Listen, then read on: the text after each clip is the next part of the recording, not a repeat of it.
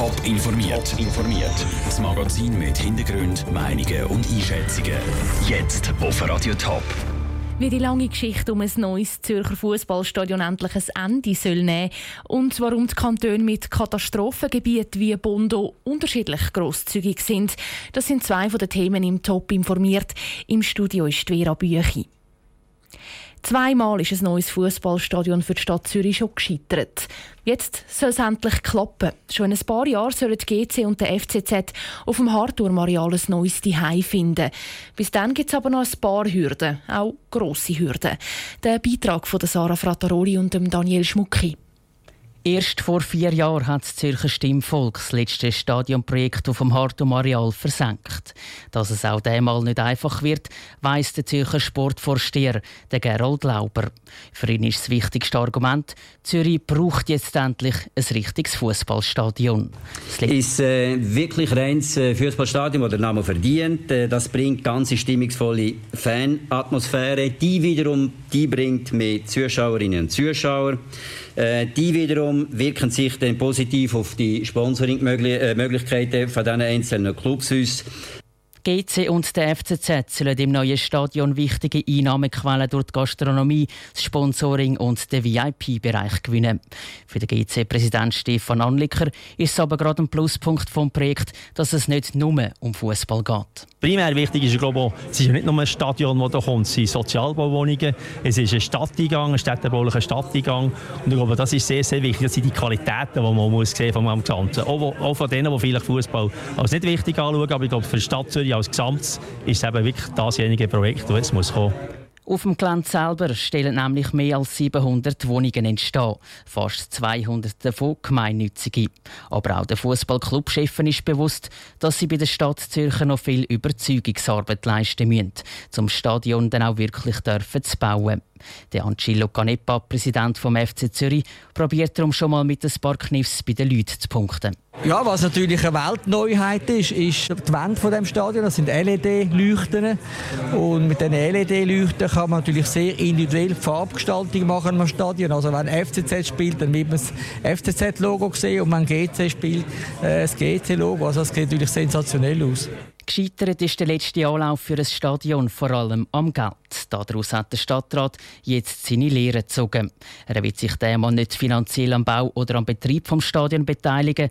Die rund 570 Millionen Franken kommen von privaten Investoren. Daniel Schmucki hat berichtet. Der Gestaltungsplan für das Grossprojekt auf dem Hartum liegt bis im November öffentlich auf. Das Stimmvolk stimmt voraussichtlich im nächsten Herbst ab. 5 Millionen Franken haben die Schweizer schon für das kleine Bündner Bergdorf Bondo gespendet. Teile vom Dorf sind vor drei Wochen beim Bergsturz zerstört worden. Auch die Kantone Zürich, Schaffhausen und Appenzell-Ausserrhoden zeigen sich jetzt mit Bondo solidarisch und spenden zum Teil grosse Beträge. Aber wie wird entschieden, wie viel für welche Naturkatastrophen gespendet wird? Raphael Wallimann. Der kleine Kanton Appenzell Ausserrhoden spendet 55.000 Franken aus dem Lotteriefonds für den Wiederaufbau von Bondo. Das hat der Regierungsrat entschieden.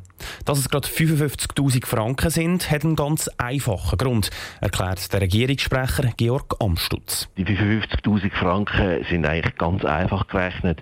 Der Kanton Appenzell Ausserrhoden hat 55.000 Einwohnerinnen und Einwohner und sozusagen pro Kopf, pro Einwohnerin und Einwohner hat der Regierungsrat aus dem Lotteriefonds je ein Franken als Hilfe für Bondo gespendet. Ein bisschen weniger spendet der Kanton Schaffhausen. Dort hat der Regierungsrat 10.000 Franken aus dem Lotteriefonds genommen.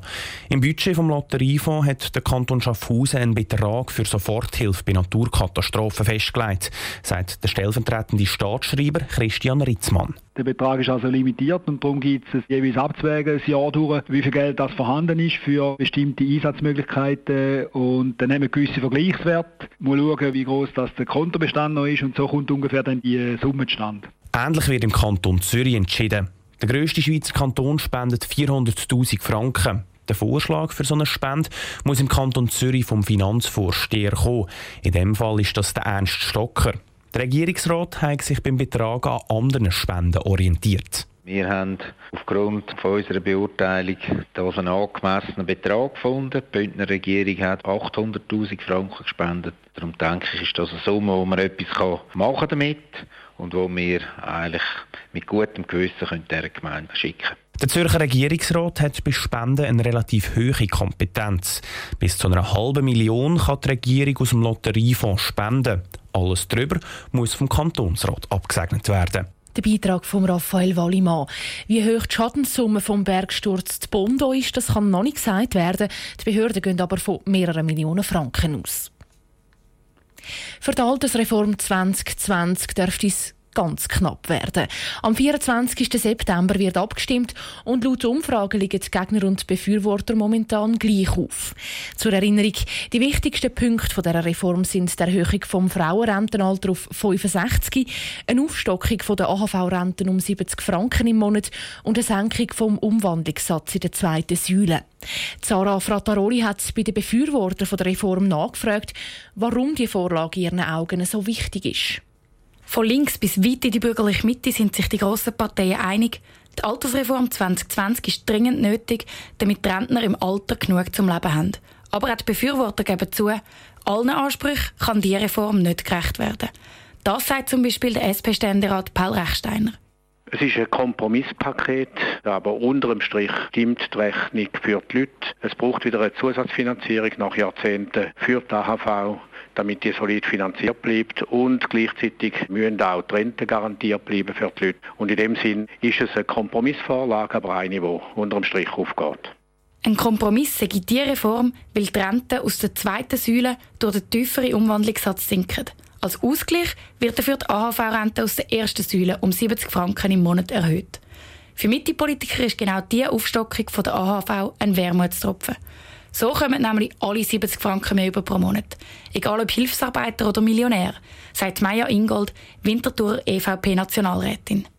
Ich finde, die 70 Franken, die jetzt soll bei der AHV aufgestockt werden für eine Einzelperson, das ist die beste Variante.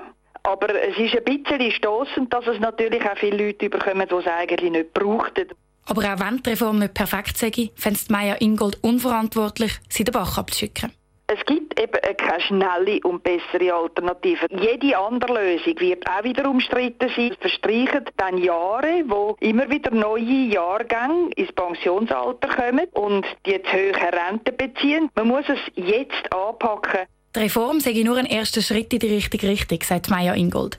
Um die Altersvorsorge langfristig auf stabile Beine zu stellen, bräuchte es dann in ein paar Jahren sowieso weitere Massnahmen. Der Beitrag von Sarah Frattaroli. Mit welchen Argumenten die Gegner die Altersreform bekämpfen, ist dann im Top informiert morgen Abend Thema. Top informiert, auch als Podcast. Mehr Informationen gibt es auf toponline.ch.